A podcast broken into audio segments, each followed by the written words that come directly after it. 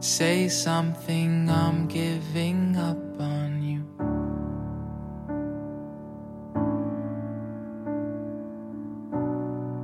I'll be the one if you want me to.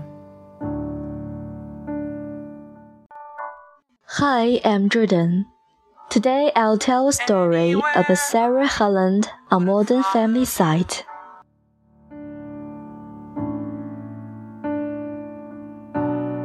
Say something, I'm giving up on you.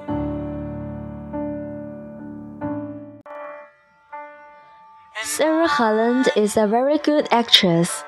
The Modern Family star opened up in an interview with Good Morning America Monday about her new confession in 17 magazine that she's been suffering from kidney dysplasia. The 21 year old actress had to hide the pain of her disease on the hit ABC show before receiving a kidney transplant last month. I'm still learning to love. Just starting to crawl. I would be in a lot of pain a lot of the time.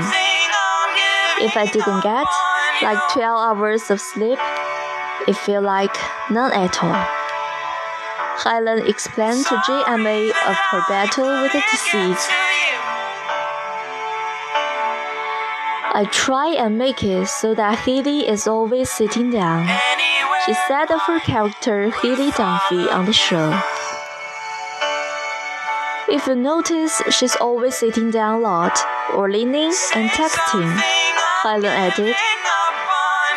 When Haley walks up the stairs, just like my workout for the week, Will swallow my pride. but she's coping with the pain since she was diagnosed with kidney dysplasia at the age of 9. Goodbye. You know, if you're sick, you still go to work, she said. And in between takes, you sit down or lay your head down or something.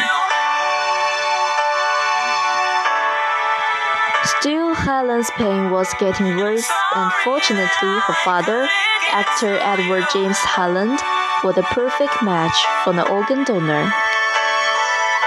The actress underwent transplant surgery last month and is now recovering.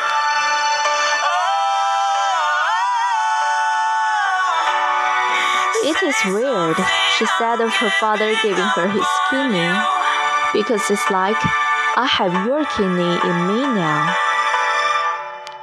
Say something, I'm giving up on you.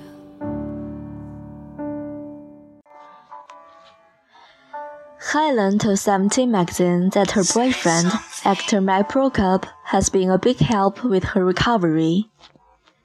He helps me with my medication and takes me to doctor appointments and all the stuff that I need to do to take care of myself.